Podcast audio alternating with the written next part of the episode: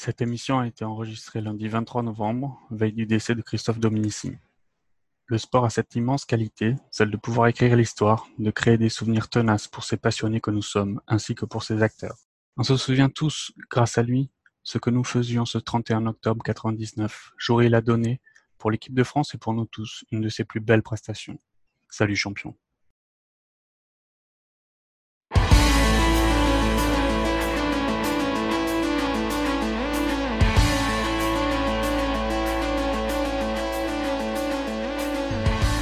Bonjour à toutes, bonjour à tous, bienvenue sur Radio Merguez Co pour ce troisième épisode, déjà troisième épisode de Barbecue Rugby. Alors autour de la table aujourd'hui, nous sommes de nouveau cinq avec deux nouveaux participants, deux nouveaux chroniqueurs encore, l'équipe s'étoffe avec euh, Julien Malher. Julien, comment ça va? Ça va bien, merci. M'entendez euh, bien? On t'entend parfaitement bien, Julien. De nouveau, on retrouve euh, Bilal Rubix, notre, notre astronaute qui est revenu de sa mission Soyuz. Comment ça va? L'atterrissage a été parfait, merci, ça va bien. Dan Buster, tu es de nouveau sélectionné pour ce, troisième épisode. Tu as passé une bonne semaine? Tout va bien, oui, la semaine a été épaisse, mais tout va bien. Très bien. Et Christian, donc le dernier larron de, de notre barbecue du soir. Christian Califourchon. Christian, comment vas-tu? Oh ben, Ça va pas mal. Pas mal, pas mal. Le week-end a été bon avec plein de rugby, donc euh, ça va bien pas, un rugby de, grande, grande qualité. On n'a pas pris plein les yeux quand même, mais ça a été un, bon week-end de rugby.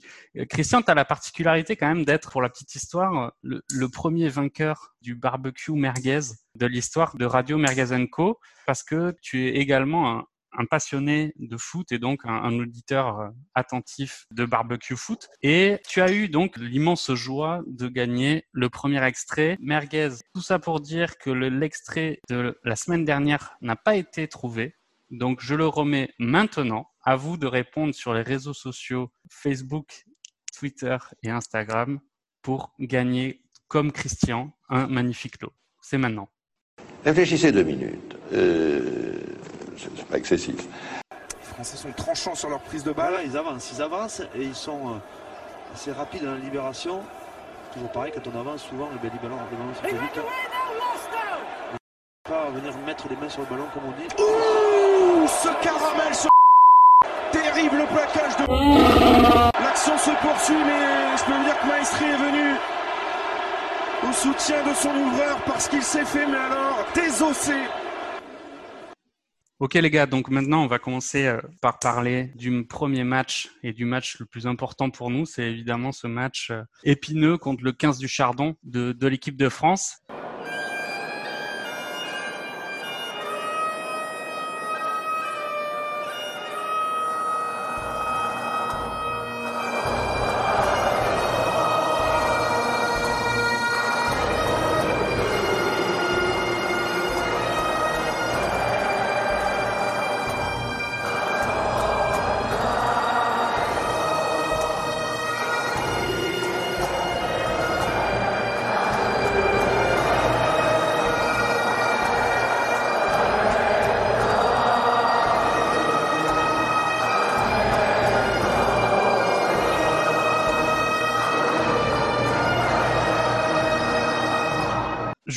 On s'attendait à pas mal d'envolées au niveau du jeu entre deux équipes qui restaient sur une belle série, l'Écosse qui restait sur cinq victoires. Au final, ça a couché d'un match assez âpre, assez rude. Comment tu as trouvé cette prestation française?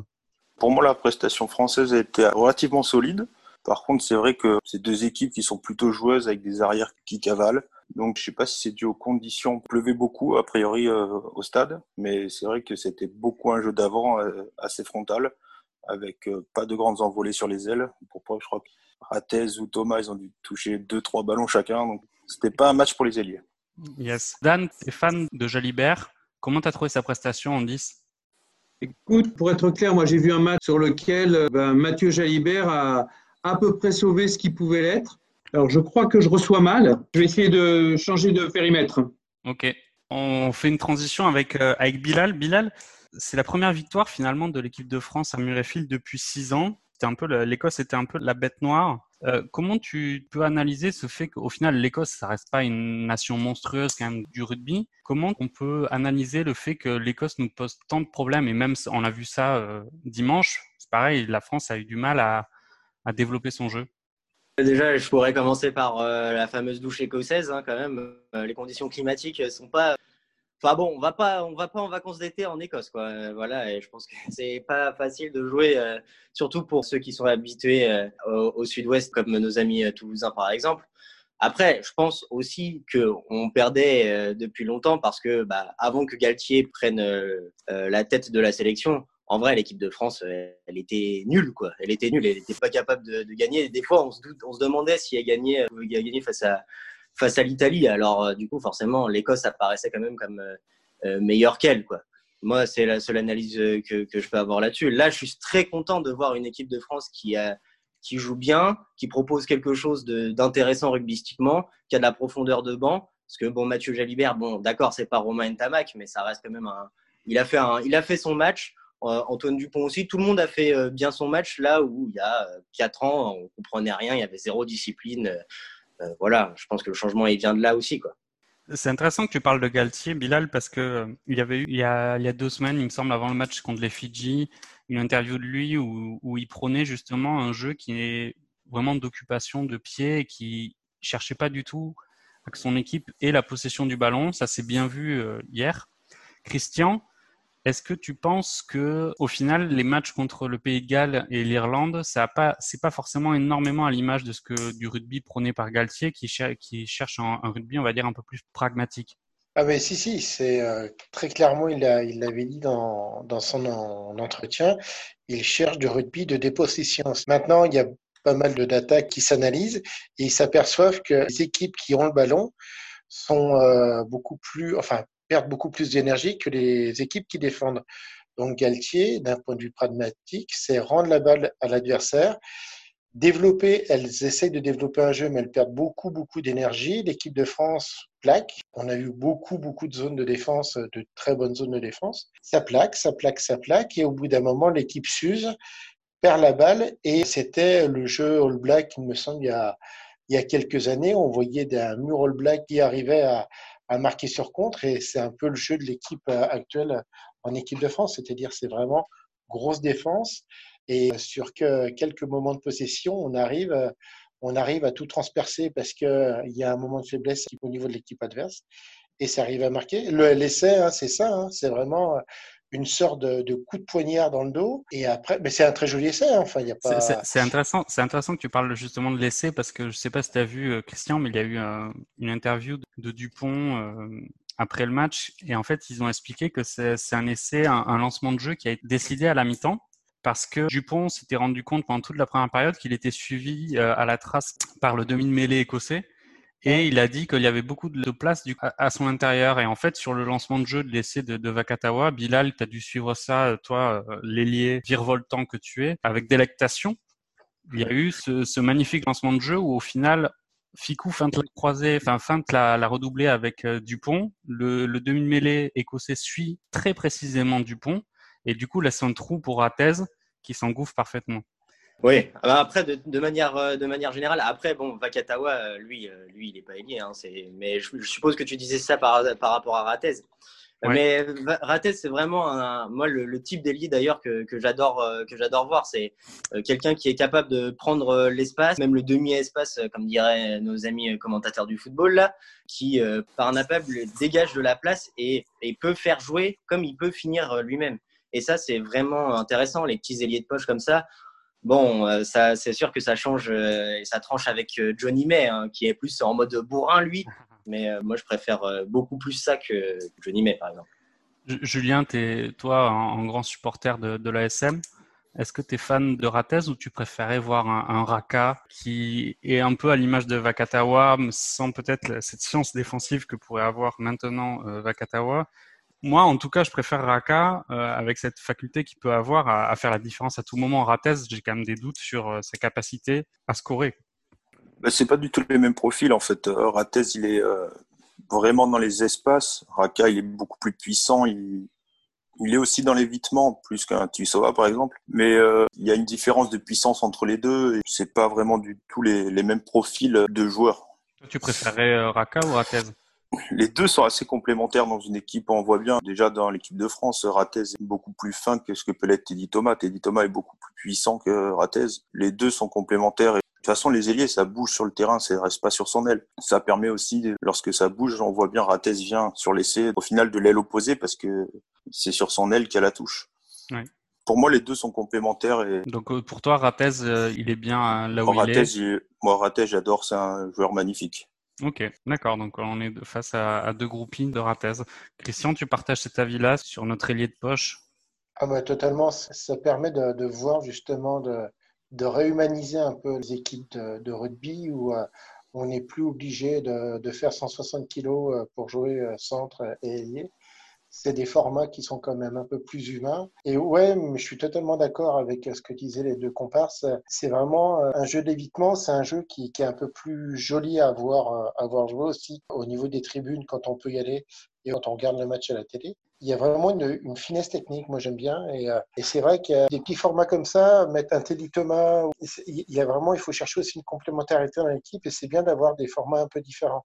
Quelqu'un qui va jouer sur la puissance et quelqu'un qui va jouer sur l'évitement, c'est vachement intéressant, je trouve. Très bien, très bien. Au moins, euh, co- comme enseignement que j'avais vu aussi sur ce match, je trouve au final que la rotation qu'a mise en place Galtier en faisant jouer la première ligne remplaçante des matchs contre le Pays de Galles et l'Irlande, Taufi Fenua aussi en deuxième ligne, ça a prouvé bien que on a un groupe, je pense de, on va dire 22-23 joueurs quand même, d'un niveau similaire. Alors je, je je mets pas dans la même balance euh, ceux qui vont prendre le relais maintenant pour le match contre l'Italie, mais clairement on a un groupe avec, on va dire deux paquets d'avant de, de 8 joueurs qui sont d'un très bon niveau. Et effectivement, je rejoins euh, l'avis de Bilal sur un, peu un étonnement, c'est-à-dire que depuis la prise de fonction de Galtier, au final, on se retrouve avec un paquet d'avant sacrément costaud, sacrément efficace, et pas seulement que euh, le 8 titulaire. Là, on a vu que la première ligne, Demba Bamba, euh, Kamisha, Robin avait fait un très bon match. Et effectivement, quand on est en phase 2 et qu'on les voit sortir à la 50e et qu'on se prend sur le buffet la première ligne remplaçante, entre guillemets, avec Marchand, Mohamed Awas et euh, Cyril Bay, ça doit être assez compliqué. Julien, comment tu peux expliquer clairement cette hausse des prestations techniques des joueurs de l'équipe de France entre, ben, on va dire, euh, les prestations d'il y a deux ans où on avait un paquet d'avant beaucoup moins souverain qu'à l'heure actuelle? Bah, pour parler juste de la première ligne, déjà, on voit que les six de devant, enfin les six de la première ligne qui sont sur ces trois matchs, sont vraiment jeunes. Je crois que ça doit être Awas le plus vieux dans l'histoire, peut-être Kamisha. Enfin, c'est des jeunes qui ont commencé aussi très jeunes dans leur club, donc qui commencent déjà à avoir beaucoup d'expérience. Quand on prend les deux talonneurs, ils jouent Toulouse, le Racing. C'est des clubs qui jouent tout le temps, quasiment, la Coupe d'Europe. Pareil pour les, les piliers, donc Toulouse, Montpellier, Toulon, des clubs qui jouent dans le haut du top 14, qui jouent souvent la Coupe d'Europe. Ça fait quand même plusieurs années qu'ils y sont dans leur club, qui sont titulaires. Donc euh, il y a quand même une, de l'expérience qui est prise au fur et à mesure. Et depuis, je pense, Marchand, ça fait quand même presque quatre ans qu'on entend parler à Toulouse. Ça reste un jeune joueur. Hein. Bah oui, ça reste un jeune joueur. Donc, euh, ils ont eu de l'expérience déjà en top 14, en Coupe d'Europe. Ils sont pas arrivés après trois matchs. Ensuite, ils viennent en équipe de France. Ils ont de l'expérience, des gros matchs. Euh, On dit toujours, hein, les systèmes, c'est top 14. Les matchs au-dessus, c'est Coupe d'Europe au niveau de l'intensité, de la vitesse de jeu. Et ensuite, il y a les matchs internationaux. Donc, ils ont eu le temps de s'étalonner. Ils ont eu le temps de, de faire leur gamme. Et ensuite, lorsqu'ils passent au niveau au-dessus, quand on leur donne la confiance, ben, ils, sont totalement prêts. Ouais. En parlant de matchs internationaux, Bilal, tu avais parlé tout à l'heure de Johnny May avec l'équipe d'Angleterre. On a vu le match Angleterre-Irlande samedi. Là non plus, ça n'a pas été un, un, énorme match. En tout cas, je trouve que le 15 de la Rose a été quand même particulièrement impressionnant. Ils ont retrouvé leur cadre et leur équipe a été vraiment très impressionnante d'un point de vue tactique, d'un point de vue physique. Et la victoire euh, ne souffre d'aucune contestation. Tu, tu, as vu le match? Qu'en ouais. as-tu pensé? Si tu te rappelles, la semaine dernière, j'avais pronostiqué une victoire 35-0 pour les Irlandais. Oui, tout à Donc, fait. Ouais. Euh, ce, ce, résultat euh, ne me rend pas spécialement joyeux, surtout de voir la perfide Albion euh, gagner, alors que en vrai, l'Irlande dominait exactement tout le match. Je sais pas si as vu les, vous avez vu les statistiques à la mi-temps, mais toutes les statistiques, la possession, les caries, les mètres faits et le temps de ballon appartenaient tous à l'Irlande.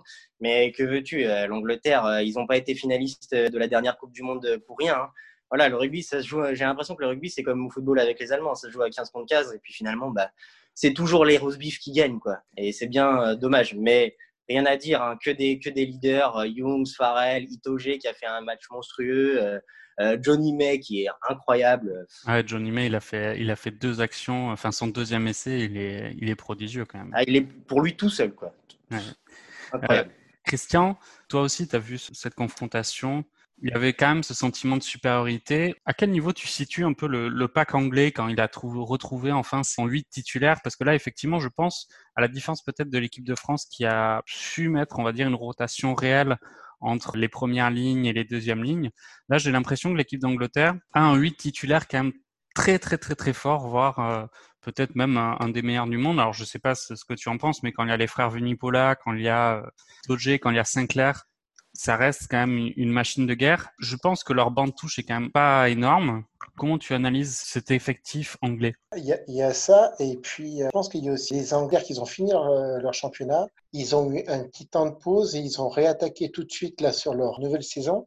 Donc ça fait déjà un moment quand même qu'ils tournent j'ai l'impression qu'ils sont vraiment là dans leur état de forme maximale. Ouais, je, trouve que physiquement, ils sont quand même au-dessus de beaucoup, beaucoup d'équipes. Les Irlandais, on, le voit avec le Super 14, euh, les équipes euh, irlandaises, galloises, enfin, les équipes celtiques ont, aussi eu un peu fini, mais on sait très bien que le championnat est quand même moindre que le championnat anglais.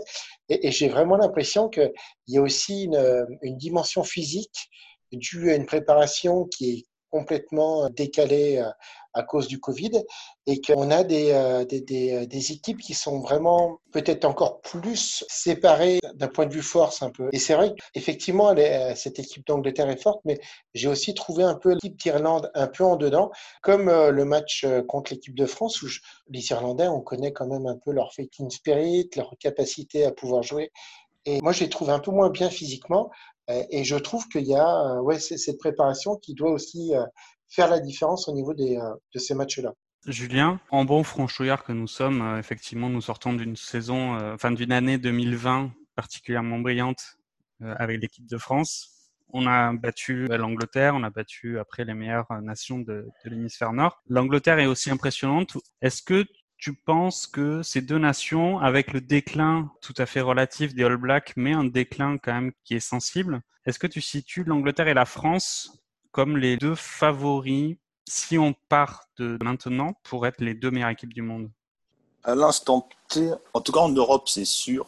Au niveau du monde, on n'a toujours pas vu l'Afrique du Sud, donc qui est quand même championne du monde en titre. Ils n'ont pas rejoué depuis leur titre, donc euh, j'attends quand même de les voir parce qu'ils étaient quand même sacrés impressionnants euh, en 2019. La Nouvelle-Zélande, je sais pas, parce que certes, ils ont perdu contre euh, l'Argentine la semaine et, dernière. Et l'Australie. Et l'Australie, mais bon, l'Australie, c'était pas une grosse rouste. Ils étaient quand même arrivés un peu le couteau entre les dents. Pour avoir regardé un peu le, le match contre l'Argentine la semaine dernière, moi, je les ai trouvés un peu aussi en dilettante, les, les Blacks. C'est-à-dire que ça faisait quand même 30, 31 fois qu'ils les gagnaient relativement facilement. Donc, euh, est-ce qu'ils sont pas arrivés euh, en se disant ça va être facile, euh, on va quand même gagner? Je sais pas. Je sais pas. J'attends aussi de les voir euh, vraiment sur un match, on va dire à fort enjeu les Blacks, parce que je sais pas si après avoir gagné, comment ça s'appelle le Bled, le Bledisloe Cup? Voilà, contre euh, l'Australie, est-ce qu'ils se sont pas dit bah c'est tranquille par la suite? J'attends surtout de voir les Sud-Africains pour euh, comparer avec l'Angleterre et la France, qui pour moi sont au-dessus en tout cas sur l'Europe. Ouais, sachant que là, les, les, Argentins avaient passé 13 mois sans jouer, c'est sûr que les Sud-Africains, on ne sait pas trop trop où ça en est, on ne sait pas trop comment ça va se passer, ils n'ont pas d'échéance internationale prévue, c'est ça, Christian? Oui, c'est ça, c'est-à-dire que là, avec le Covid, on le voit même avec la, la fameuse Coupe d'automne, euh, nous, pour l'hémisphère nord, en fait. Cette coupe est née tout simplement parce que les équipes de l'hémisphère sud ne pouvaient pas venir chez nous en cette période Covid. Donc il a fallu recréer des matchs. On s'aperçoit que l'Afrique du Sud a complètement fermé euh, toutes les rencontres. Ça perturbe euh, effectivement tout le monde. Moi, c'est ce que je disais, même, euh, même sur les, les fins de saison dernière, on voit par exemple que pour les Français qui ont fini très tôt et qui ont recommencé là, la saison comme si de rien n'était. La, la, France a un certain niveau de, de, forme qui est complètement différent des Anglais, qui est complètement différent des équipes celtiques. Oui, on, on, on, se situe, comme le disait Julien très bien, je pense, dans les deux équipes européennes, mais il, faut, il, faudrait, il faudrait retrouver une saison un peu normale pour avoir un vrai. Euh, pour pouvoir comparer clairement les. Exactement, parce que là, là, c'est vraiment tout, euh, tout, est, tout est totalement perturbé. On est déjà content de pouvoir voir des matchs, mais c'est vrai que je pense qu'il va falloir attendre au moins six mois, un an de retrouver une saison à peu près équilibrée euh, chez tout le monde pour, euh, pour pouvoir à peu près se réévaluer au niveau des forces. Mais ce qui paraît assez étonnant, c'est qu'au final, quand on voit les matchs de l'hémisphère sud, il y a des supporters dans le stade, donc il y a à peu près des conditions de jeu qui s'apparentent quand même à la normalité. C'est assez étonnant justement. Sachant que c'est l'été, hein. Et du coup, d'un point de vue viral et d'un point de vue gestion euh, au niveau des, des personnes, c'est vrai qu'en plus on voit du, du, monde dans les tribunes. Du coup, ils le gèrent bah, différemment comme nous cet été on est tous partis en vacances. Donc, euh, tu veux dire que tu pronostiques une deuxième vague dans ces, en Australie? En fait, euh, on s'aperçoit que l'histoire est un éternel recommencement puisque en 1718, merde, 1918, 1919, il y a eu la grippe espagnole qui a fait exactement euh, le même le même circuit sur sur deux ans. Ça fait un peu plus de morts quand même que le Covid. Hein. Oui, oui, oui, oui, oui. Mais mais on ne sait pas d'où elle venait et on ne sait pas où elle est partie. Donc, euh, potentiellement, potentiellement des, des, champs de bataille de la Première Guerre mondiale et de la décomposition des cadavres euh, avec les rats aussi. Alors, j'ai écouté un podcast en fait qui disait qu'ils avaient retrouvé des traces euh, en Alaska de la grippe espagnole. on en apprend des choses avec vous, les gars. c'est ça, mais on est dans la merguez la plus complète. Et, qu'en fait, ils ont, ils ont trouvé des gens qui étaient, qui étaient enterrés au fin fond de l'Alaska et avec les températures négatives qui avaient été embaumés dans le sol. Et quand ils ont fait des prélèvements pulmonaires, en fait, ils ont trouvé la, grippe espagnole. Donc, euh, ils pensent qu'en fait, ça serait euh, les Américains qui nous l'auraient emmené avec la Première Guerre mondiale en débarquant chez nous.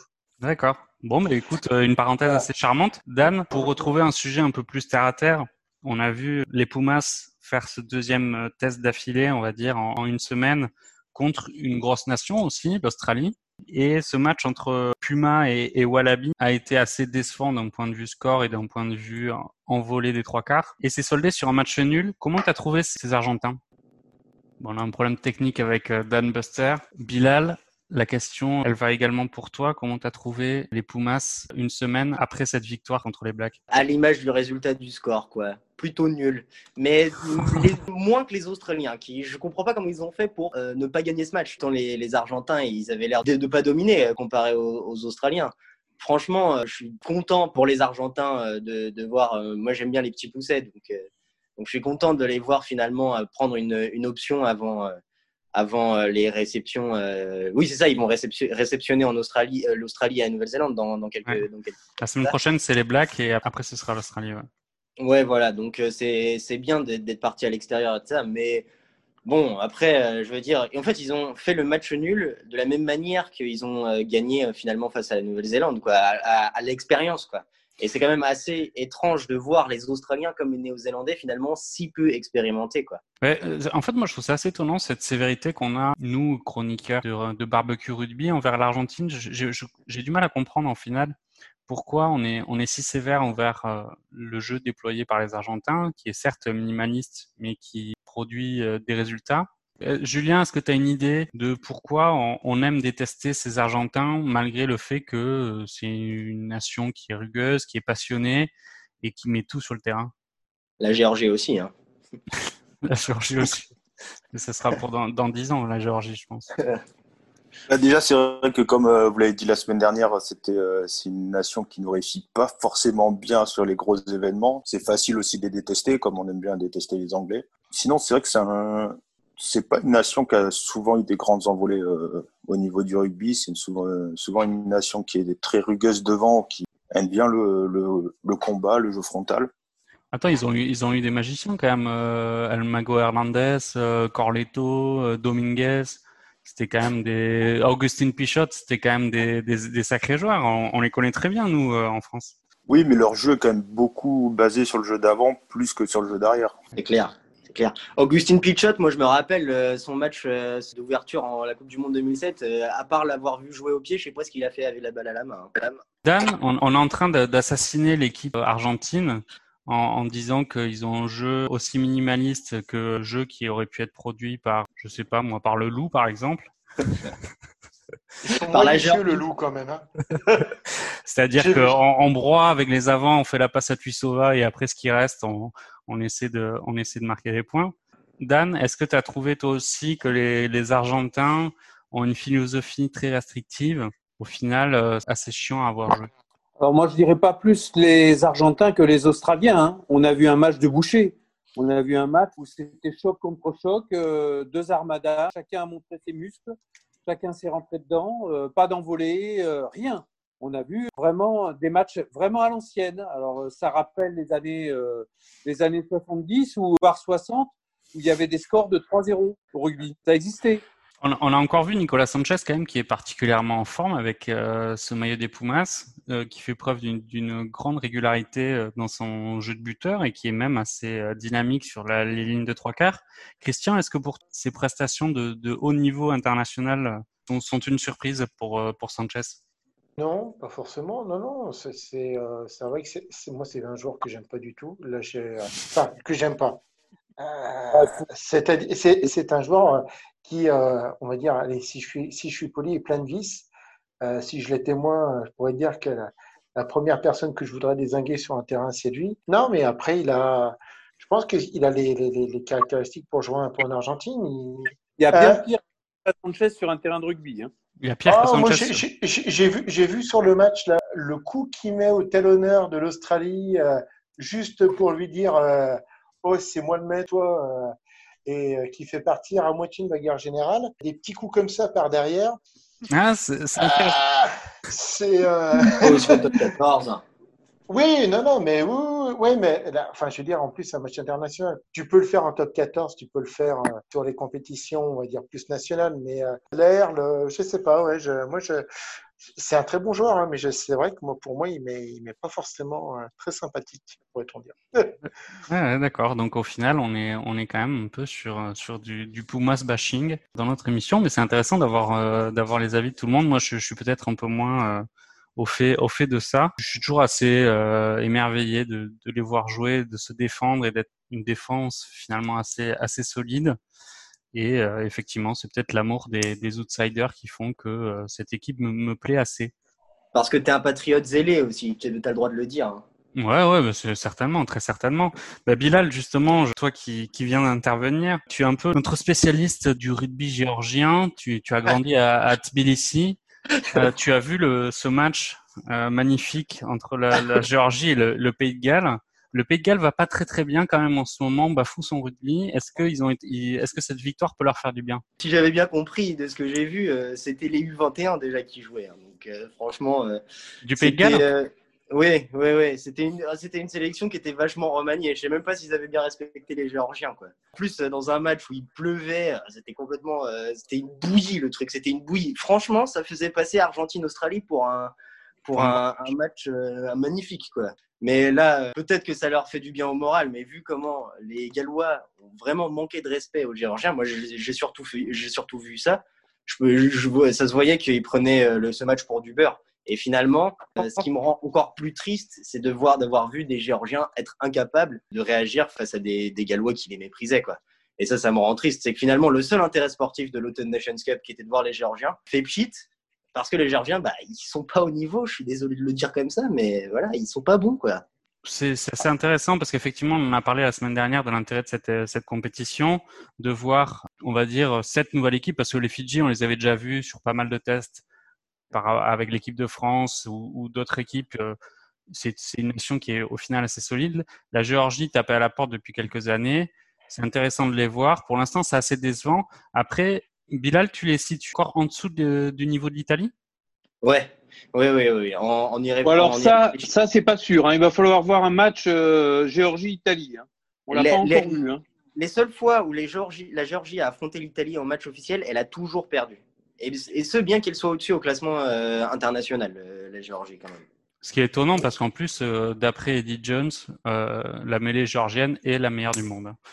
Mais c'est- Ouais. mais c'est après, c'est le, le gros souci aussi du rugby actuel, du rugby mondial, c'est-à-dire la- l'incapacité à pouvoir, euh, quand justement, euh, Bob, euh, tu parlais de l'Argentine et euh, d'être pour les petits, c'est quand même euh, pas normal en rugby qu'on ne soit pas capable de faire euh, émerger de nouveaux pays de rugbyistique. Bah, attendez, et- mais attendez, la dernière Coupe du Monde, le Japon a été, a été merveilleux. Euh, il y a- il y a- alors, le Japon, oui. Mais même l'Argentine, ça joue pas Mais si c'est mal que ça. L'Argentine 2. Ouais, non, mais attendez, euh, vous, vous parlez de combien de pays au total? Oui, mais il y, a- Ah, y combien de nations, Christian? Il y a combien de nations euh, vraiment Oui, mais justement, justement, moi, ce qui, ce qui m'affole un peu, et c'est aussi euh, l'état de cette Nation Cup, c'est-à-dire qu'on a, on peine pour faire deux poules de 8, euh, deux poules de 4, c'est-à-dire 8 équipes, et d'avoir un intérêt, un intérêt sportif. Ah, je te trouve, je te trouve assez sévère parce qu'au final, euh, Ah non, non, non, ouais, ouais, ouais. Moi- moi, je te trouve assez sévère. là. Euh, avant, il y avait, c'était euh, les cinq nations, et il y avait même avec les cinq nations, il y avait quand même un, un- un écart assez important entre euh, l'Écosse euh, et le Pays de Galles et par exemple euh, la France et, et l'Angleterre. Là aujourd'hui, on a on a une six nations euh, avec des matchs qui, qui ont peut-être euh, un, intérêt limité, mais qui sont quand même de, de, de belles confrontations, surtout quand on va jouer à Rome. Je suis d'accord avec Dan. Hein, le Japon a été énorme sur cette euh, dernière Coupe du Monde. La Coupe du Monde précédente, ils avaient battu l'Afrique du Sud. L'Argentine commence à montrer des, des bons signes de, de performance. C'est quand même intéressant. Oui, mais alors, en, A- en Amérique, on n'a que l'Argentine qui arrive à émerger. Il y a des pays comme euh, les États-Unis. Non, non, l'Uruguay, Euh, l'Uruguay, joue. L'Uruguay joue. ouais. Mais, mais le Canada. Le Canada, oui. le alors, le- oui, mais le, Ca- le Canada, le Canada, pour l'instant, c'est une deuxième division. Une- Je veux dire, si on met le Canada face à, face à l'Angleterre, Cudmore, il y a- il y a 48 quand même- ans. il y a, il y, a, comme- il y a quand même un sacré niveau entre les équipes élites et euh, la deuxième division. On- à chaque fois, pour les Coupes du Monde, on le voit, on peut avoir une équipe qui arrive à faire une surprise. Euh, et encore, on s'aperçoit qu'au jeu des bonifications, enfin des points bonus, des choses comme ça, on arrive même. Enfin, le, le- Japon est passé cette année, mais il y a quatre ans, c'était quand même. euh, On a plus ou moins volé le Japon d'un quart d'un quart de finale de Coupe du Monde on, on voit qu'en fait, on, est toujours un peu sur les mêmes équipes. Et moi, ça me désole un peu. Après, euh, qu'il y ait un peu des nouvelles équipes avec la Géorgie, on essaye, mais c'est pour moi, c'est quand même tard. Quoi. Enfin, Euh, rappelez- Rappelez-moi les, les demi-finales des différentes Coupes du Monde de football pour voir s'il y a des petits qui y sont allés. ah ben, La Belgique. les- les- les- les- les- oui, la Belgique. Euh, mais ce que je veux dire, c'est que quand on regarde La- les quarts de finale, Belgique- on a des Belgique- pays. En quart de La finale, Belgique on peut football, avoir des. C'est le Japon on- rugby. Oui, mais c'est-à-dire qu'on enlève le Japon, il y a qui derrière? Le football est encore un autre qui est d'une autre dimension, je trouve. Mais bien sûr. Ce que je veux dire, c'est que c'est dommage. Moi, j'aimerais bien qu'on puisse euh, faire émerger d'autres pays. Là, il y a l'Afrique du Sud en- dans le continent africain, mais pourquoi est-ce que le Maghreb, le Maghreb a, a- a toujours un peu eu. euh, Il y a eu la Tunisie à un moment qui avait, euh, qui avait une équipe qui pouvait, Ouais, tu, aurait pu intéressante, mais qu'on n'a pas forcément aidé non plus à faire émerger. Et avec Christian, un bassin de population, tu parles, tu parles de, en fait, je trouve que la comparaison, euh, enfin, tu parles d'un sport là, le rugby, c'est pas aussi implanté que le foot. Il y a les championnats nationaux. Oui, c'est no- dommage, mais les championnats nationaux, il y a pas, euh, ça, ça se déroule. le- Des championnats nationaux de rugby, c'est pas dans 40 pays. Hein. Il doit y avoir euh, d'accord, 20-25 mais, euh, pays où tu as les championnats nationaux. Et le championnat russe de rugby, ça va pas être terrible, tout comme le championnat tunisien de rugby, ça va pas être folichon non plus. Mais, mais Donc- je pense, je pense qu'il y a aussi une politique où on peut essayer d'aider ces pays-là à, à créer euh, au niveau de la fédération internationale. Si, si tu vas pas chercher des nouveaux pays, si tu vas pas euh, essayer de, de- d'implanter le rugby ailleurs, c'est comme en France. Si tu euh, si tu fais pas le- l'effort de pouvoir le rugby est un sport pas très particulier. Si tu mets pas en place des aides pour essayer de, de, de faire découvrir ce sport, je trouve que le 7 y arrive un petit peu à faire découvrir un peu ce jeu euh, très particulier et ça nous ouvre à d'autres pays et on voit des jeux totalement différents qui peuvent être super plaisants. Mais euh, c'est vrai que toujours voir les mêmes nations. Alors nous, on a de la chance, hein, on a une bonne équipe de France, mais euh, il y a quelques années, c'était pas forcément folichon. Et, euh, et toujours voir les mêmes nations qui jouent, euh, ça peut être aussi un peu, on va dire, usant, mais on va pas dire usant, mais c'est euh, c'est quand même euh, pour les nouveaux spectateurs. Je pense pas que ça puisse ça puisse appeler de nouveaux spectateurs au niveau de, de notre sport.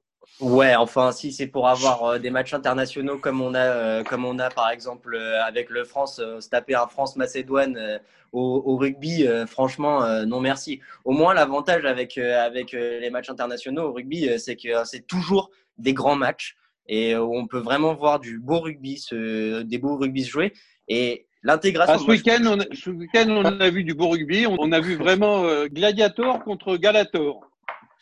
Tout le week-end. ouais, non, mais je veux dire, euh, voilà, c'est quand même régulièrement des matchs à enjeu qui sont vraiment plaisants, beaucoup plus plaisants à voir jouer que certains matchs internationaux au foot où, euh, franchement, des fois, on se demande ce qu'on fout là, quoi. Puis en plus, le rugby, je, signale aussi que c'est l'un des, des, des, seuls sports où on sait où se trouvent les Fidji. C'est pas le cas, par exemple, au football. Et les Tonga, les Tonga et les Samoa aussi. Exactement, exactement. Mais ça, il faut le dire aussi. Hein. Ouais, bon, en tout cas, c'est un, un, débat qui peut être intéressant, qu'on pourra peut-être euh, peaufiner lors de, de, prochaines émissions, mais, mais l'heure tourne et on a quand même des dossiers importants à lancer. dossier top 14, ce week-end, il y a eu euh, trois matchs avec euh, le premier Stade français Bordeaux-Bègle. Dan, tu es supporter numéro un de, de Bordeaux-Bègle avec toute cette honnêteté qui te caractérise. Le Stade français est quand même sur une très belle série. Il joue très bien. La victoire du Stade français est logique. Comment tu as trouvé tes, béglés? Ben, Dominé, euh, dominé physiquement. Là aussi, on a vu un match relativement pauvre, mais euh, dominé, enfin pauvre, on s'entend. Les joueurs, ils s'envoient, hein. euh, ils y vont, ils vont au contact. Il y a vraiment, euh, mais c'est physico-physique. On n'a pas du tout, tout le week-end, il n'y a pas un match à sortir du lot, que ce soit l'équipe de France, que ce soit Argentine-Australie. Et d'ailleurs, ça peut être pour moi relativement inquiétant sur le devenir du rugby, parce que comment faire venir des petites nations euh, si elles n'ont pas que des musclores euh, dans leur équipe Aujourd'hui, quand tu fais pas 110 ou 120 kilos, tu n'as rien à voir sur un terrain de rugby. Non, non, mais attends, tu, rigoles. On a, justement, on a parlé de Ratez tout à l'heure. Il y a, il y a Cheslin Colby qui a été élu meilleur joueur du monde. Ben, on en a parlé tout à l'heure euh, en, en, parlant des, des prestations de, de, nos, de nos Frenchies.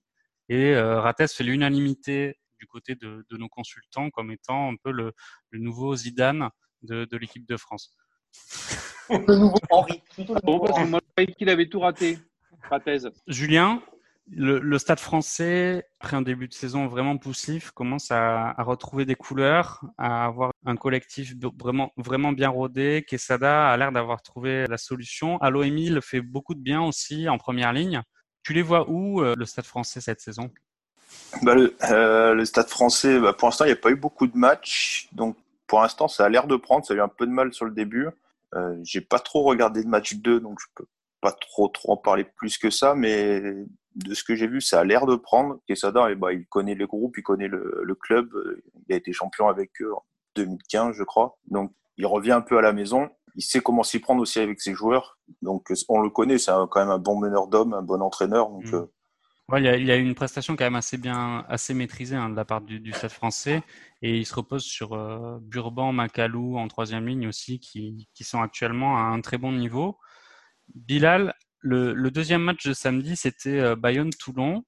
Et Bayonne continue son, bonhomme de chemin quand même. Euh, L'air de rien, c'était euh, ils accueillaient Toulon avec sa, pléiade de stars, avec euh, et Zebet. Et au final, ils l'ont emporté de manière tout à fait logique sur un, sur un joli score. Dan se plaint d'avoir manqué, qu'il n'y ait pas eu de spectacle. On peut dire que 35-29 pour un match de rugby, c'est quand même un score qui est quand même assez plaisant. 6 essais. Ça a été quand même un, joli match. Comment tu, peux analyser en fait cette prestation des Bayonnais qui, euh, en étant clairement un petit poussé du top 14, arrive à faire tomber quand même des, grosses écuries euh, à domicile? C'est une bien bonne question que tu me poses là, euh, Bob. il faudrait du temps pour pouvoir définir ce que je veux dire. Non, mais je pense que vraiment Bayonne, c'est vraiment une équipe qui, qui travaille bien. Je ne sais pas exactement s'ils arriveront à, pouvoir euh, aller au bout et, décrocher les, phases euh, finales. Parce que voilà, dans, dans, dans, ce, dans, cette prestation des Bayonnais, il y a eu quand même à boire et à manger. Il y a eu un moment où ils avaient vraiment et ils sont vraiment très forts. Ça joue super vite déjà. Euh, ce que, ce que fait Bayonne, c'est super agréable à, à, voir, à voir jouer, mais ça, ça a une grosse débauche d'énergie. Et on le voyait à la fin du match, notamment le Racing Club de Toulon, il commençait à revenir tranquillement, euh, mais sûrement. Euh, surtout qu'ils ont profité aussi d'un RCT particulièrement euh, indiscipliné quand même. Hein. 9 fautes en première mi-temps. Ouais, euh, trois jaunes, trois cartons jaunes. Hein, ouais, voilà, et donc, et, donc, et donc voilà, trois cartons jaunes. Donc euh, ça, fait, ça fait bien le taf, entre guillemets. Mais euh, voilà, ça, ça travaille bien. Ça n'a pas peur de jouer la balle à la main. Et c'est ce qui fait plaisir et nous, c'est ce qu'on veut voir. Maintenant, le seul gap qui leur manque, c'est vraiment physiquement, il faut tenir les 80 minutes. Quoi. Parce que là, contre le Racing Club de Toulon, bon, c'est passé. Mais face au Racing, qui est super fort en fin de match parce que physiquement, ils tiennent le coup, j'ai peur que ça passe moins bien. Julien, toi qui es un, grand joueur et un grand buteur sur les pelouses d'Île-de-France, je sais que tu n'es pas resté insensible aux prestations de, haut niveau de, Germain à l'arrière, qui est un buteur très fiable, qui après avoir fait les beaux jours de Brive, fait les beaux jours de, Bayonne. C'est un joueur, est-ce qu'on pourrait le voir en équipe de France selon toi? Moi je pense qu'on le verra pas en équipe de France, il commence à devenir un peu vieux. Puis c'est pas un joueur qui fait des coups d'éclat, c'est un joueur pour moi en tout cas toujours solide, qui est euh, sur le poste d'arrière qui est toujours sûr, que ce soit sous les ballons hauts, euh, qui a un gros jeu au pied, qui est un très bon buteur. C'est un bon relanceur, mais c'est pas lui qui va faire la différence, qui va faire gagner le match. Mais effectivement, pour moi, c'est un très très bon joueur qui a une valeur sûre à l'arrière. Après, euh, pour revenir pour revenir ce qu'on sent dans le jeu de Bayonne, une patte euh, proche du Stade Toulousain en herbe, mais avec un jeu toujours en mouvement et avec le fait que les joueurs sont toujours cherchent toujours à ne pas s'éloigner des autres et à pouvoir relancer. Bah, c'est la patte Yannick Bru aussi. Hein.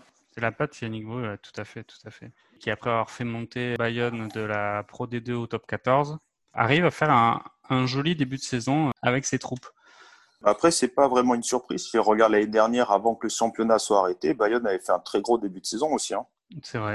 Mais moi, ça, m'étonne que tu, mettes euh, Germain au, placard parce qu'au final, l'arrière de l'équipe de France, c'est Boutier. C'est pas non plus un, joueur sensationnel qui a. C'est un euh, ancien boxeur, Boutier.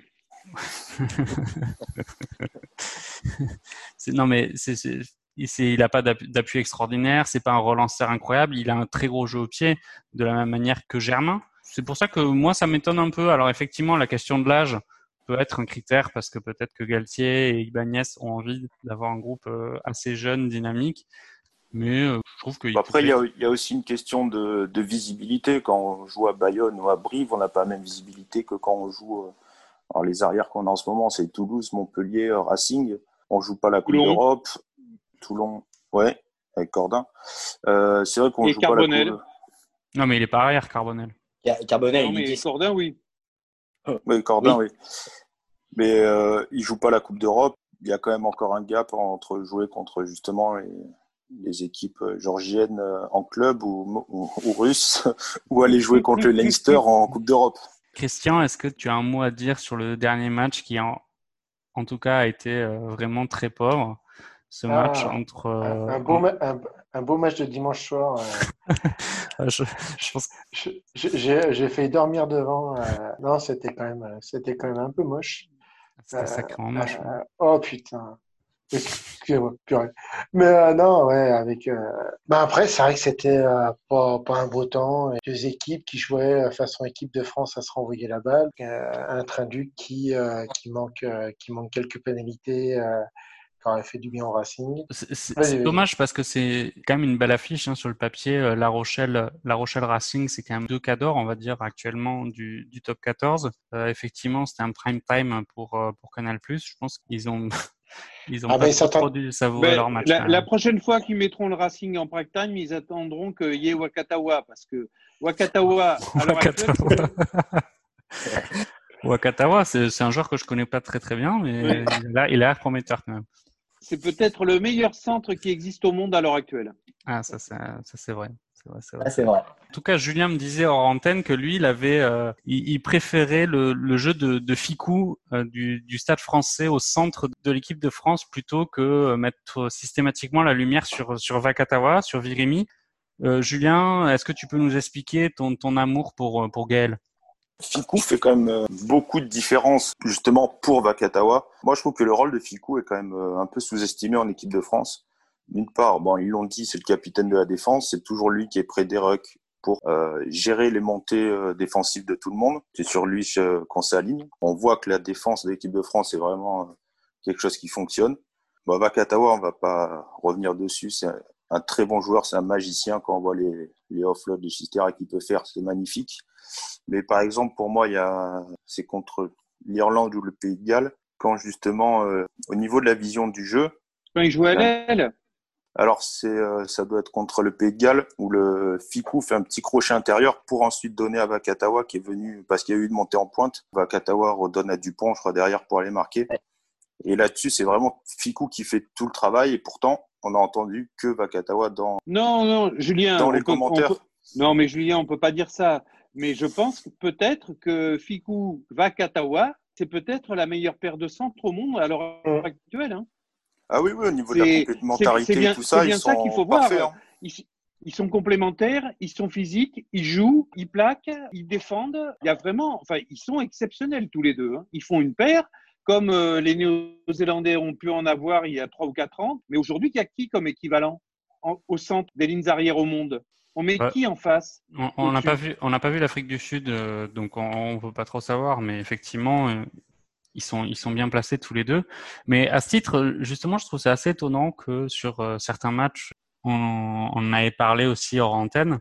Souvent, Galtier et Ibanez mettent au fur et à mesure des remplacements pendant le match. Ficou à l'aile, il le déplace à l'aile, alors que justement, c'est tellement bien rodé ce centre du jeu des trois quarts euh, par euh, Ficou et Vakatawa, je trouve que c'est prendre un risque peut-être euh, pas forcément adapté à la rencontre de, de faire glisser Ficou à l'aile pour le maintenir sur le terrain, mais lui faire rentrer un centre plutôt qu'un ailier parce qu'on n'a pas d'ailier sur le banc de touche. Peut-être justement qu'il n'y a pas la maille à l'aile. hein. Et dans ce cas-là, tu fais pas de remplacement. Tu laisses euh, l'ailier euh, en place, non? Enfin, moi, je trouve que c'est prendre un risque inconsidéré, voilà, de, de sortir Ficou, qui, comme l'a bien dit Julien, est un peu le, le capitaine de la défense. Tu, l'es- l'exiles un peu sur le côté, ça lui fait perdre son, son influence hein, de manière euh, tacite. Oui, Mais mais au aujourd'hui, final- les places. Pardon, pardon, Julien, vas-y, vas-y, vas-y, Julien. Je dis au final, Ficou, quand tu es en défense, comme il est toujours premier à côté du ruck, qu'il soit à l'aile, au centre, euh, il pourrait jouer première ligne, c'est sa place. En défense, ça change rien. La plus grosse différence, ça va être en attaque, mais pour moi, Vincent, il a des qualités que n'a pas Ficou. Ils sont, les trois sont, je trouve, une très bonne triplette au centre parce qu'ils ont tous des qualités différentes et qui s'accordent vraiment bien entre elles. Pour moi, Ficou, que tu le mettes à l'aile en défense, euh, au centre, ça va être pareil. Et en plus, je pense, hein, je sais pas, mais Vakatawa n'a jamais été réputé comme un très grand défenseur, même si c'est beaucoup amélioré ces dernières saisons. Mm. Et c'est pour ça que, autant qu'au Racing qu'en équipe de France, on lui met toujours à côté aussi un gros défenseur. Au Racing, euh, chaque fois qu'il y a Vakatawa, il y a Chavancy, parce que Chavancy enfin, est un monstre en euh, défense. Alors, euh, c'est plus le Chavancy d'avant, mais en Ouais, défense, voilà. c'est toujours un monstre. Surtout, j'ai vu donc euh, la semaine dernière une Pourquoi il faisait quoi de- avant? Il faisait quoi avant? Il était lutteur? Il était catcheur? Ah, aucune idée. Mais comme ça fait euh, 30 ans qu'il est au Racing, je pense qu'il a- joue au rugby avant. Yes. Est-ce que vous avez un autre mot à dire sur ce top 14 Je pense qu'on peut commencer tout de suite à faire nos pronos. Pour la semaine prochaine, il y aura un match que j'ai que j'ai un peu ciblé et qui m'a l'air assez prometteur. C'est un, un match à Castres entre euh, Castres et euh, Clermont. Julien, tu es un supporter de la SM. Castres-Clermont, Castres qui est un peu la bête blessée, qui a vécu euh, un après-match et un match contre l'UBB euh, assez pénible. On en reparlera bientôt. Comment tu vois ce match-là, c'est cette, euh, pour cette dixième journée, Castres à domicile contre Clermont? Clermont, ça fait quelque temps aussi qu'ils n'ont pas joué. je- Comment Mais ils n'ont pas joué, ils ont, ils ont pas joué déjà le match face au Loup là, qui a été Ouais, reporté. c'est ça. Encore ça. une Donc fois. ça fait ça fait Ouais, trois mais semaines. avec, Mais- avec le loup, c'est normal. Avec le Ah loup, mais ça, euh, ça, je suis totalement d'accord. Et c'est la troisième fois que ce match est reporté. hein. Ouais. Mais et le, le problème, il va y avoir des, des sérieux problèmes au, au niveau des, des reports de match. Parce qu'après, je ne sais pas quand est-ce qu'ils vont pouvoir reporter la, le Bousin, sachant qu'ils jouent quasiment euh, tous les week-ends euh, entre, en considérant qu'il faut, ré- enfin, qu'il faut mettre aussi la Coupe d'Europe de rugby. Quoi. Mhm. Ça va devenir extrêmement problématique pour le championnat français. Ouais, bah écoute, ils vont jouer en mercredi comme euh, la Ligue des Champions au foot. hein. Exactement. Ben, de toute façon, au bout d'un moment, ça va être les seules, euh, les seules possibilités. Là. Ouais. On voit par exemple euh, la septième journée, ils ont reprogrammé euh, le, le Loup face à Montpellier et ben, en semaine, le 6, le 6 janvier, et ils ont redécalé du coup tous les autres matchs pour avoir un nombre de jours à peu près décent Ouais, de, récupération. c'est ça, mais, mais c'est vrai que le loup, moi j'ai écouté votre, votre émission la semaine dernière et je suis totalement d'accord avec vous, avec vous, même si je suis un peu Avec plus le loup euh, Ah oui, avec le loup, oui, oui, avec vous. Ouh, avec le loup Mais euh, c'est quand même pas croyable que- qu'il y ait eu des reports comme ça. et sur des choses qui soient aussi peu contrôlées. Quoi. Ouais, c'est la patte, c'est la patte quoi. Une et petite, euh, petite fouine du règlement, quoi. Euh, Julien, ton, ton prono Castres-Clermont Prono, ça va être compliqué pour Clermont. Ce Castres est toujours une équipe chiante à jouer, surtout à domicile. En plus, Clermont, euh, Béziers est parti en équipe de France, ra- avec Raka d'ailleurs. Non, Béziers? Si Béziers est en équipe de. France ou pas? Euh, Il me semble, ouais. Non, Euh, à la mêlée, à la mêlée c'est Serein et Couillou. Donc c'est ça, il était sur la liste d'avant et il est plus sur celle-là. Bon, un score, un score. euh, De toute façon, euh, aucun souci, il n'y a pas de pression. Bilal, il a bien dit 35-0 pour l'Irlande la semaine dernière. Moi, hein. je pense que ça, ça va être serré, mais euh, Julien, faut voir Julien, la fin de match. Julien, si c'est euh, serré, petit- Clermont peut l'emporter. Parce qu'ils font des Julien, grosses petit- fins de match en ce moment. Petit point de détail, mon cher Julien, Castres joue le 2 décembre contre Brive, il se retape un match, il rejoue le, le 6, hein, donc euh, c'est pareil, euh, peut-être que le match, euh, ce match-là face à Clermont, quoique c'est un match à domicile, et Ah, tu penses, tu, penses que Christian, tu penses que Cast va faire l'impasse là sur sur le match de vendredi contre Clermont? Bah, de, de, de toute façon, il va falloir qu'il fasse, euh, qu'il fasse du. Ils vont euh, faire une impasse, mais peut-être pas Clermont à domicile. Ben après, il y a Brive, ils reçoivent Brive, et j'arrive plus à les voir, et ils vont. C'est compliqué le, le calendrier en ce moment avec. Ah les- oui, non, mais c'est c'est pour ça. Euh, ils vont, euh, en fait, ils, Ils vont reçoivent à Pau Brive, après. et ils vont à Pau. Ouais, bah du coup, euh, l'impasse, elle se ferait peut-être plus- effectivement plus logiquement sur Clermont que sur Brive et Pau quand même. Au regard de leur place actuelle dans le championnat, ils ont plus un championnat à faire avec Pau et, et Brive qu'avec Clermont. Oui, peut-être, mais après, euh, il y a quand même la satisfaction de prendre un, un plus gros que soi à domicile. euh, C'est toujours mieux que. Bon, ben, je sais pas, tant qu'on n'a pas les équipes, de toute façon, euh, le pronostic est compliqué à faire parce que si Ah non, non, mais nous- ils font l'empasse, euh, c'est compliqué. Non, non, mais de toute même façon, euh, Castres, victoire de Clermont sur Castres, le site. ah non, Castres va les laminer. Ils vont, ils vont en faire du hachis parmentier. Ils vont, ils vont en faire du petit bois. D'accord, donc Dan, toi, tu vois une victoire de plus de, de 15 points de, de Castres? 15 points, peut-être pas, mais je vois bien un, un 15-3, par exemple. Ah ouais, donc un, un beau match, quoi. Un beau match, euh, Une des 5 stades- pénalités à une.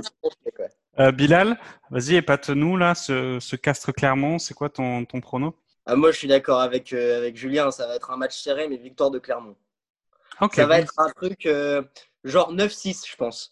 Ok, donc on est assez optimiste au niveau du spectacle là après ce, ce week-end. Christian, Christian, fais-nous rêver sur le sur ton prono. Bilal a parfaitement raison. hein, Ça va être un, un vieux 6-3 euh, ou un 9-3, euh, un machin, euh, un machin tout pourri encore, comme un dimanche soir du mois de novembre. Ouais, bah écoute, moi je, je, je suis un peu plus optimiste. Je verrais bien euh, une victoire de, de Castres. On va Ah, dire. après- Je, je les vois bien marquer trois essais et Après, euh, moi- gagner de, de 10 points d'avance. Après, c'est surtout le match à Brive euh, qui c'est ces matchs intercalés qui vont, je pense, casser la, la tête de pas mal d'entraîneurs où euh, il va falloir gérer son effectif. Mais c'est pareil, par exemple, je vois le Loup euh, face au Stade français. Ça va être un match qui est impronosticable parce que entre le Stade français, Non, mais le loup, le loup match. ils vont être forfaits, ils vont, ils vont avoir des cas de Covid. Type espagnol, justement. Ils vont tous avoir la chiasse. non, non, ouais, la, gri- la grippe espagnole Le de, 18. de Ils vont la 18. retrouver. Ouais. Je crois que Dan l'a connu d'ailleurs, c'est ça, non Euh, Il a été infecté. Excuse-moi, Dan. Il y en a qui ont mangé avec une, avec une paille pendant 18 mois pour moins que ça. hein. Ah, c'est vrai. On va ouvrir un, un débat qui a animé un peu la planète rugby française cette semaine et la semaine précédente, en particulier à cause de ce match émaillé d'incidents. Castres euh, Bordeaux-Bègle. Il y a eu, on en a parlé la semaine dernière, la cerise sur le gâteau de ce match, c'était l'entrée sur le terrain de Jalibert qui a taquiné Dumora, s'en s'en est suivi une échauffourée dans, dans l'embut euh, castré. On peut penser effectivement, euh, certains vont hausser les épaules en disant c'est bon enfant, etc., que euh, c'est pas grand chose, mais au final c'est allé quand même assez haut. Il y a eu euh, le patron des arbitres français, qui est intervenu cette semaine en disant que le chambrage devait être euh, maintenant plus sérieusement sanctionné, que les sanctions seraient plus dures. Alors après c'est assez ambigu parce qu'il y a des règles dans le rugby. Par exemple, euh, la règle 9 qui dit qu'il faut pas aller à l'encontre de l'esprit du rugby. Donc l'esprit du rugby, c'est un peu tout et n'importe quoi. Oui. Bilal, toi qui es un, un rugbyman émérite depuis de, de nombreuses années, est-ce que tu vois une évolution particulière du, du chambrage entre tes débuts en tant que, que joueur professionnel et, et maintenant? Est-ce que tu penses qu'il y a une dérive et que on se rapproche du foot? Euh, oui, je pense. Je pense. Je pense qu'il y a vraiment un phénomène d'aseptisation du rugby et ça passe par le, chambrage. Alors au départ, on, euh, on empêchait les, les, les, bastons générales, donc ça à la limite ça peut se comprendre. Mais finalement, tout ce qui fait le sel de, des affrontements, donc le trash talk, le chambrage, les choses comme ça, les petites rivalités, finalement on les dépouille et, euh, c'est bien triste. Autant je suis pas d'accord avec euh, Dan totalement sur euh, la question de aujourd'hui le rugby c'est qu'un sport de bœuf. Après force est de constater quand même que le rugby s'aseptise, il devient de plus en plus télégénique et on ne ressent plus cet esprit euh, parce que voilà c'est un peu tout et n'importe quoi mais tout le monde sent que l'esprit rugby c'est aussi la fête c'est la troisième mi-temps et bah là on n'a pas ça quoi. Ouais mais justement justement Bilal euh, cet esprit rugby de, de troisième mi-temps effectivement on, pendant longtemps on était un peu sur la légende de on se met sur la gueule pendant le match et avant le match et après le match on se serre la main et on boit un coup ensemble. Sauf que maintenant ben, là, l'exemple de Jalibert, ça s'est pas forcément vérifié puisque à la fin, le coup de sifflet final a été a été donné. Il vient chambrer. À la fin du match, il se fait interviewer et il dit qu'il a pas fait esprit alors qu'on sait pertinemment qu'il a fait esprit. Donc il y a aussi ce changement peut-être de, de, mentalité sur, oui, sur mais, les jeunes et, générations. Bob, Bob, si je peux me permettre, je pense qu'on est en train de, de monter en, en, mayonnaise quelque chose qui ne mérite pas. Ça peut arriver. Il n'y a pas, il y a, il n'y a pas un seul sport, pas un seul euh, on va dire affrontement et contact qui à un moment donné ou à un autre euh, donne pas ça. Je pense qu'on est en train de généraliser quelque chose. Là, on est en train de se faire mal tout seul. Hein.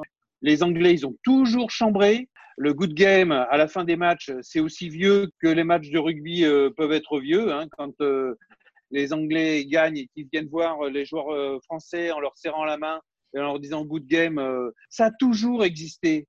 Et dans le, le, les sports de contact et de combat, dont le rugby fait partie, cette espèce de, de, oui, de, c'est pas du chambrage, mais d'espèce d'humour un peu, un peu vache parce que justement, euh, ben, le score est là. Bon, ben voilà. Euh, mais faut, je crois qu'il faut pas surdimensionner les choses et faut, faut pas faire une salade de salade. Hein. Julien, ton, ton, regard, toi, tu es euh, joueur professionnel à Paris tous les week-ends, tu chambres, tu te fais chambrer, tu distribues des pains. Quel est ton regard par rapport à, cette polémique? Moi, je pense qu'il faut voir déjà, il y a chambrage et chambrage. C'est-à-dire que le chambrage, comme les Anglais, good game, quelques actions, ça me dérange pas. Par contre, on voit beaucoup d'interviews d'anciens joueurs en ce moment. Là, justement, j'ai vu l'interview d'Yann Delegue dans le middle, je sais pas si vous l'avez lu, qui disait que autant il y avait du chambrage avant quand ça reste bon enfant, autant là en plus avec le huis clos on entend tout. Et c'est vraiment sur toutes, toutes les actions, c'est c'est quand même un, un niveau au-dessus que du good game. Celui-là pour moi devrait quand même être sanctionné, surtout. Enfin voilà, on voit sur les mêlées souvent on les tape sur la tête quand la mêlée, la mêlée perd. Pareil au sol, il y a souvent une tape sur la tête. Des mots, il y en a. Yann Delec disait une phrase que je trouve juste, c'est que dans le rugby, on parle souvent de courage et sous, maintenant, il y a plus de chambrage parce qu'avant, on savait que si on se faisait chambrer, on s'en prenait une derrière parce qu'il y avait moins de sanctions, hein. il n'y avait pas la vidéo. Alors que maintenant, on se permet peut-être plus de choses à l'oral pour faire dégoupiller les autres, sachant qu'on ne sera pas sanctionné là-dessus et que si ça répond, les autres seront sanctionnés. D'accord. Euh, Alors, il y a quelques années quand même, et il y a quelques années, dans les mêlées et dans les mêlées Mm. ouvertes, ils disaient quand même un certain nombre de choses. Et souvent, quand euh, tout se relevait et que c'était aussi parce qu'il y avait des choses qui s'étaient dites euh, à couvert. Alors, c'est vrai que là, euh, moi, je pense que ce qui fait beaucoup et ce qui exacerbe encore plus, c'est véritablement le fait qu'on est à huis clos et qu'on entend tout avec les micros et le reste. Mais Oui. revenons sur des stades remplis. Et là, il y aura beaucoup moins de chambrage parce qu'on l'entendra pas.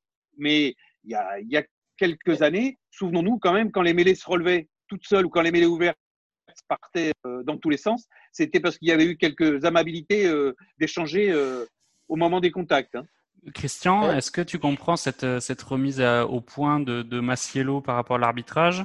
C'est quoi le rôle de l'arbitre justement dans, dans, ces, dans ces cas de figure-là? Parce qu'au final, c'est quand même assez compliqué pour un arbitre de tenir un œil sur le match et en plus de tenir un œil sur les propos qui pourraient être tenus par, par tous les acteurs du terrain et même de, en dehors du terrain. Mais c'est pas possible. Enfin, je veux dire, je- quand on a tous, enfin, quand on fait tous du rugby, on sait très bien qu'un arbitre, si on a essayé de faire une fois l'arbitre euh, tous ensemble, enfin tous ensemble, chacun, chacun, mais c'est oui. Mais euh, ce que je veux dire, c'est que tu, tu peux pas, tu peux pas avoir les yeux et les oreilles de partout.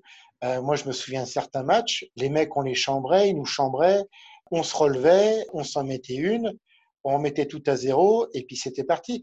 Le, le phénomène euh, maintenant euh, qu'on doit intégrer, enfin que les rugbymen doivent intégrer, surtout les rugbymen pro, c'est qu'il y a des caméras de partout et qu'on voit tout et qu'on lit tout sur les lèvres que les caméras sont ultra puissantes et qu'on est capable de voir euh, la moindre personne qui euh, va mettre une petite tape derrière la, la tête d'un adversaire, ça prend des proportions. D'ailleurs, euh, d'ailleurs, euh, comme le comme le talonneur australien sur oui, sur, euh, Sanchez, mais exactement, mais exactement. Mais il y a, il y a aussi la- l'action de, de Sanchez où il commence à vouloir, à lui, il lui fout une sorte de mini coup de poing, mais qui a, en plus, qui a aucune, aucune action, enfin, aucune chance de lui faire mal, si ce n'est à part de le chambrer, où le numéro 2, justement, le, le talonneur australien commence à, à, à revenir et après, euh, ça fait un début de départ, enfin, un départ de, de général. Mais quand on regarde, euh, Sanchez, l'ouvreur argentin départ, est à l'action du chambrage. Et, et pourtant, on n'a pas fait des gorges chaudes. C'est une action où on voit très bien que le 10 veut marquer son territoire. Mais comme sur chaque match de rugby qu'on a pu connaître de partout, le, le problème, c'est que maintenant, en top 14, en- sur les matchs internationaux, on voit tout. On voit tout. Euh, On- En, en fait, je trouve que là, il y a une erreur de la part peut-être de la Ligue et des acteurs du, du rugby euh, du top 14 par rapport au, au match Castres-Bordeaux. Pour moi, en fait, il faudrait presque distinguer le chambrage d'avant et, et pendant le match du, du chambrage d'après-match au final. Parce que l'action de, de- l'action de Jalibert, elle est, elle est stupide. Alors, euh, il est sur le coup de l'émotion, etc.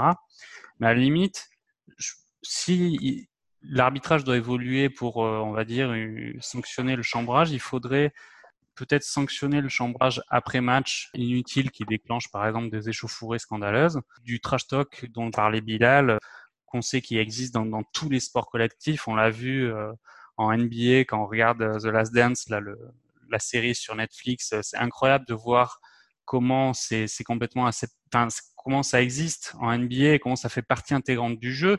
C'est une façon de, de gagner, hein, de prendre le dessus sur son adversaire. Donc effectivement, il faut pas il faut pas tout mélanger d'un point de vue de, de l'arbitrage et, et du chambrage en particulier sur le rugby qui fait partie complètement tenante du rugby. hein. Et puis, si je peux me permettre, il y a aussi l'erreur du joueur qui, dit, euh, qui pourrait dire euh, Bah oui, j'ai chambré. Alors, Et bien sûr. au pire, bien je m'excuse. euh, c'est sur, sur, euh, c'est euh, le moment de la victoire. Euh, euh, J'aurais pas dû, mais je l'ai fait. Puis voilà. Et puis, on n'en on n'en parle plus. On voit un autre match. Et puis voilà. Là, c'est surtout. L'interview d'après-match où il dit ah, ah ben non mais en fait je l'ai pas vu il s'est dirigé sur ma main euh, du coup on s'est Ouais. après, il faut avoir un peu des, on va dire, un, un- enfin, un courage, non pas un courage, mais dire au moins bah, d'affirmer le truc. Bah ouais, je l'ai fait. J'aurais pas dû. Bah voilà, la victoire est belle. Euh, papi, patata. euh, on était content de gagner. euh, et puis voilà, et puis c'est pas grave. Julien, ce match-là on a également parlé la semaine dernière, a vu Combezou après match défendre son, coéquipier de mêlée Rory Cocotte. Est-ce que toi aussi ça te gonfle? Est-ce que tu es partisan du fait que ces joueurs-là qui sont vraiment taquins, voire extrêmement chambreurs, soient sanctionnés pendant les matchs par les arbitres pour des gestes qu'on pourrait qualifier de, provocateurs Moi, déjà, Cocotte, je l'aime pas. En dehors de ça, non, Cocotte, c'est quelqu'un qui, m'énerve beaucoup parce qu'il fait que parler sur le terrain. Ça doit être vraiment, on va dire, chiant pour les arbitres, surtout qu'il n'est pas capitaine. Au-delà de ça, non, je- le chambrage fait partie du jeu, ça, ok. Après, il y a une certaine mesure, on a bien vu aussi ce week-end, bah, justement, sur euh, Écosse-France. Dès qu'Awas est rentré, à chaque action, les Irlandais, lui, les Écossais lui tombaient dessus euh, pour le faire dégoupiller.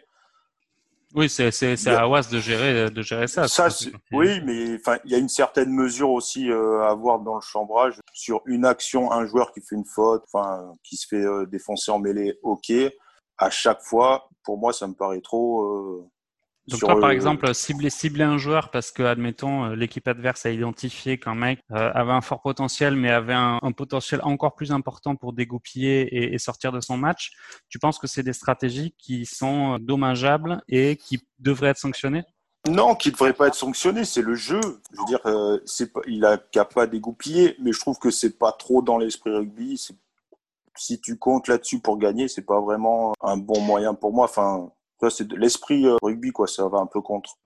Bilal, toi qui es plutôt dans la peau du, chambreur, hein, toi, euh, ce tracard qui court, qui galope, qui, met des crochets, des cadrages débordements hein, aux premières lignes, est-ce que toi, tu es particulièrement attaché à, ces provocations sur le terrain? Et est-ce que tu verrais d'un mauvais œil des, sanctions éventuelles de la part du, corps arbitral? Tu vas me faire dire ce que je n'ai pas dit, mais euh, oui, un peu quand même.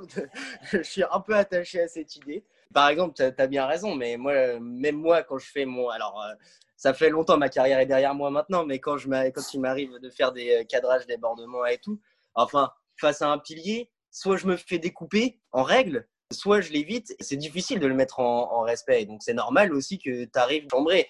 Et si on en arrive à sanctionner ça, mais enfin, il y a des carrières de joueurs, mais Richie Mako, il n'a pas de carrière hein, s'il n'y a pas de chambrage. Il faut se dire ça aussi, quoi.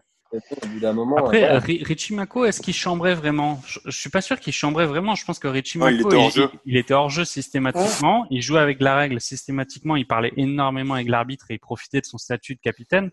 Mais il était, je pense pas qu'il était du genre à, à justement euh, provoquer ses adversaires sans arrêt. En revanche, il provoquait ses adversaires par son positionnement allongé, vautré sur les ballons hors jeu, et il s'étonnait effectivement de se manger des coups de crampon ou des coups de coude dans les rucks.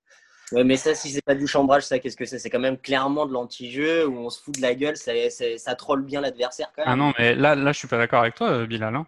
Euh, l'arbitre est là pour euh, respecter le jeu. Hein. Si l'arbitre ne siffle pas, il n'y a pas faute. Hein. Donc si Richie Mako il a été hors jeu 852 000 fois dans sa carrière et qu'il y a eu trois pénalités contre lui, c'est que au final, selon les, les, matchs et les arbitres, il n'y a pas eu faute. Euh, je suis le premier à dire. Non, non alors là, là, moi je, je reviens, je suis pas du tout d'accord avec vous.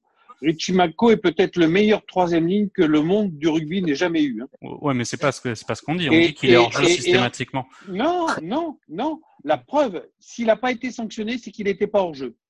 Parce que je, de tous les tous les arbitres de tous les pays, de tous les continents, ont cherché à siffler et les gens ne le sifflaient pas. Donc c'est qu'il était toujours à la limite. Attends, Joubert, Joubert, Joubert il, a, il, a, il, voulait le siffler, euh, Joubert, euh, Mako et ben, et Joubert, il avait, non, non, il avait non, oublié là, son là, sifflet, je crois.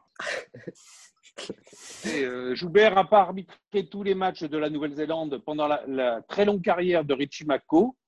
Et euh, je suis désolé, mais Richie Mako n'a pas plus été sanctionné par un autre arbitre que par Joubert. Donc euh, là, de ce point de vue-là, vous avez, c'est juste pas juste pour lui. Non mais là, tu, tu penses pas, monument, tu penses, parle, non mais bien sûr, on parle mais tu penses monument pas, du rugby là. tu penses pas qu'il bénéficiait quand même un peu de, de son statut de, Comme tous les de, très grands joueurs, comme de tous les capitaine, très, de très grands capitaine, joueurs, de capitaine. capitaine et, et très très grand joueur. Bien sûr, bien sûr que les, ce type de joueur arrive à un, un certain moment quand il va parler à l'arbitre, ben, il y a respect automatiquement. Et bien évidemment que euh, ben, il, y a, il, y a, il a un statut qui est un statut différent. Mais ça, il se l'est gagné son statut. Il se l'est gagné avec normal, la hein. Nouvelle-Zélande Et puis- et- et, il se- et il il a gagné intelli- parce que c'était Richie et parce qu'il Il- était intelligent. Exactement, il avait une intelligence du jeu qui permettait de savoir où était la limite. Il jouait toujours avec la limite de l'arbitre et il savait, euh, il savait parfaitement ce qu'il devait faire ou ce qu'il ne devait pas faire. Moi, ça me fait toujours aussi penser à des joueurs un peu comme Thiago Motta au foot, où on dit ah mais Thiago Motta, euh, il fout des coups et tout. Mais au bout d'un moment, le joueur, il fait les, enfin. le Attention, attention, les, les comparaisons avec le foot, euh, Christian, Oui, non, mais- Fourchon, on je- va, on va, se- on va calmer dire- un petit peu quand même. Ce que je veux dire, c'est que ce, ce sont des joueurs comme Richie Mako. euh, c'est des joueurs, il vaut mieux les avoir avec soi que contre soi, parce qu'on sait très bien qu'ils vont être quand même dans, dans la, la limite de pas faire la faute de trop, de pas faire le, le mètre de trop ou le centimètre de trop. Il va toujours jouer avec intelligence, de se dire là je peux le faire, là je peux pas le faire. Et si l'arbitre tout de suite me siffle en disant je fais faute, je suis hors jeu ou machin, eh ben je vais reculer un petit peu, mais suffisamment pour Tout savoir. à fait. Je suis tout à fait d'accord avec Christian. Avec en plus, alors n'oublions quand même pas, Richard Mako, il a jamais eu un physique de Golgoth. Il jouait troisième lignel, il était capitaine de la Nouvelle-Zélande. Il a fait bouger tous les packs du monde entier avec un, un physique relativement moyen au départ. Et il a toujours compensé par justement le fait d'être d'être toujours à la limite, d'être un peu plus intelligent que les autres, d'aller un peu plus vite que les autres, de, de mettre la main, voire la tête, là où les autres auraient même pas mis le bout du doigt de pied, Ouais, et, bon, et ainsi de suite. Mm. Et c'est là, on parle, on parle d'un des plus grands joueurs de l'histoire du rugby. Bon, bon, de toute manière, on s'égare du, débat initial qui était le chambrage. et On, on a dit que, Bah, que et il a jamais Mais chambré. Ouais, il a mais jamais après, chambré justement. pas- on pas un ouais, on est, on est d'accord. Là-dessus, on Mais est après, on est d'accord. Après, l'avantage, l'avantage qu'on avait dans les années 90 et tout, c'est qu'il y avait moins de caméras. C'est-à-dire que quand il y avait un œuf euh, qui énervait le paquet d'avant adverse, généralement, le paquet d'avant adverse s'organisait, prenait, arrivait à prendre le neuf, lui foutait deux, trois bourre-pif en disant tu te calmes, sinon ça va mal se passer pour toi. Les caméras voyaient pas ça. Et puis le match continuait. Maintenant, c'est ce que je dis, c'est-à-dire qu'il y a tellement une multiplication de trucs que de toute façon, ce que, ce que Bilal, ce que Julien disait très bien, même Dan, c'est que de toute façon, on voit tout sur un terrain. Et même si l'arbitre voit pas ce qui se passe au moment du match, il y a quand même les commissions de discipline qui peuvent repasser derrière. De toute Alors, façon, si, et enfin, si vous voulez voir, si vous voulez voir un très grand monument de Bourpif, il faut regarder Toulon, Bègle, au moment avec l'équipe des Raptous, hein, avec la première Ah bon. ligne des Raptous. hein. Je peux coup- dire que j'étais au, au stade de Pierre Rajon au moment de la générale avec le public. Je sais pas ce qui s'était dit au Ah niveau oui, du euh, chambrage. euh, c'est C'était Bourgoin contre Castres ah, contre- non euh, C'était Castres Ouais, c'était Castres parce qu'il y avait Jiménez, là, le, Euh, euh, le Brad Pitt de, de Castres. Je, je peux vous, je peux vous dire que ça a été quand même, euh, c'était quand même assez mirifique parce que Ouais, même, t'as, euh, tapé aussi, toi, toi aussi. Ah non, tapé. non, non. Je t'ai- Je t'ai vu dans la coursive Ah, euh, accélérer et mettre une, moi, je- moi, deux, moi, aussi. Non, moi, moi, non, mais c'était impressionnant. Il y avait des vieux qui, euh, qui, qui essayaient d'allumer des joueurs de rugby. Je me disais, oh là là, mon Dieu, ils vont se démonter de l'entier. Et moi, j'étais dans la piscine. Moi, j'étais, j'étais loin. Je regardais. que- Ouais, bah, euh, au, au final, ça reste quand même une publicité assez déplorable. hein, parce que Ah après, euh, ap- cette après oui, mais, générale-là a été quand même assez euh, dramatique pour l'image du rugby. hein. mais, mais après, il y a aussi euh, quelque part. Alors, c'est, c'est horrible des deux équipes, mais il y a aussi un arbitre qui n'a pas su tenir son match. Il y a eu. euh, La, mi-temps était sifflée. passé. La mi-temps était sifflée. Hein. C'est justement Julien, euh, Julien Bonner, hein, euh, qui a qui a déclenché avec, euh, je sais plus, je crois qu'il s'appelait Laforgue, le, le joueur de Castres, qui était en train de, de, de rechausser ses crampons et qui est venu l'attaquer. Je pense qu'il y a eu effectivement du chambrage à, à la base. Mais les, les joueurs, entre guillemets, se permettaient ça parce qu'on savait que même s'il y avait que deux, trois, là maintenant on peut plus avec les super loops, les, les super loops, les choses comme ça, tu, tu peux plus te permettre. Tu sais que si tu te fais choper par la patrouille, tu prends, euh, tu prends cinq matchs de suspension. Ouais, bon, écoute, c'est comme c'est comme pour les, les plaquages hauts. Hein. Au final, euh, il y a des suspensions qui peuvent être assez logiques. Oui, non, non, mais je, je dis pas le contraire.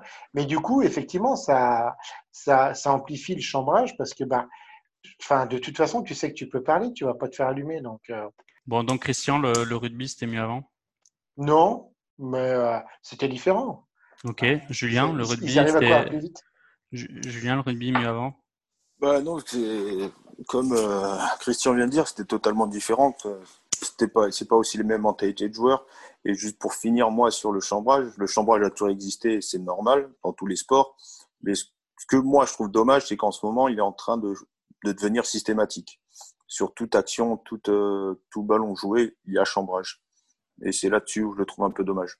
Alors, tu veux dire que par exemple, sur les sur toutes les mêlées gagnées euh, par une équipe ou pénalisées contre une autre, tu as toujours euh, le, le 10, le 12, le 15 qui viennent sprinter pour aller mettre euh, hurler devant tout non. le monde? Non, mais si c'est une mêlée importante à 5 mètres de ta ligne, ça paraît normal. Si c'est une mêlée au milieu du terrain, où on s'en fout. Enfin, la première ligne a fait son taf à un moment, quoi. Ok, bon, ben, on- je pense qu'on va s'arrêter là. Bilal, est-ce que tu avais juste un, un dernier mot à dire sur le chambrage? Chambré, mais protégé. Parfait. C'est, euh, on, on pourrait pas dire mieux. Les gars, bah, écoutez, c'était c'était un plaisir de faire cette troisième édition de barbecue avec vous. On se revoit très bientôt. Portez-vous bien. Euh, Un dernier mot, Dan? Un mot? En espérant que le week-end prochain soit d'un tout autre niveau que le week-end qui vient de se passer. En espérant revoir euh, sur le terrain des choses euh, agréables et un peu la, la magie du rugby. Julien, dernier mot Ah oui, que le, on voit pas une bouillie de rugby comme ça a été certains matchs euh, ce week-end, qu'on voit euh, vraiment des, du jeu de mouvement. Allez, soyez optimiste, euh, Christian, pour cette première avec, euh, avec nous. Plus curbitacé. Bilal Non, j'ai pas de dernier mot. So- Soyuz, Soyuz. Abdel Benazi. Abdel Benazi. Il fait encore un très bon match, Abdelatif Benazi. Petit côté. Oui, Christophe Dominici, il est passé. Il a mis le feu dans la défense des Blacks. Christophe Dominici, il continue. Il est passé. Il va marquer l'essai. Il est repris par Cullen. Il faut l'aider. Le ballon est toujours français. Le ballon est toujours français. Galtier, Dourte. On Essai. cherche une solution. Essai. Essai. De Christophe Lamaison Premier essai de la partie pour l'équipe de France. Quelle Quel action. super Christophe Dominici. Quelle Il action est de Christophe. Dominici Dans les bras d'Umaga qui n'a pas mis le pied en touche. Attention à la relance. Mertens. Il y a Wilson. Il y a Lomou là-bas sur son côté gauche. On va rejouer avec Umaga. Il revient. Il faut l'arrêter, Wilson. Oui, Ils sont un petit peu perdus. Ils sont. Ils ont perdu le ballon, il a récupéré au loin, au fond. C'est bien fait. C'est bien joué. Christophe Dominici est parti. Christophe Dominici a pris le ballon. Il va Essai marquer. Essai français. Essai de Christophe Dominici. C'est un génie. Essai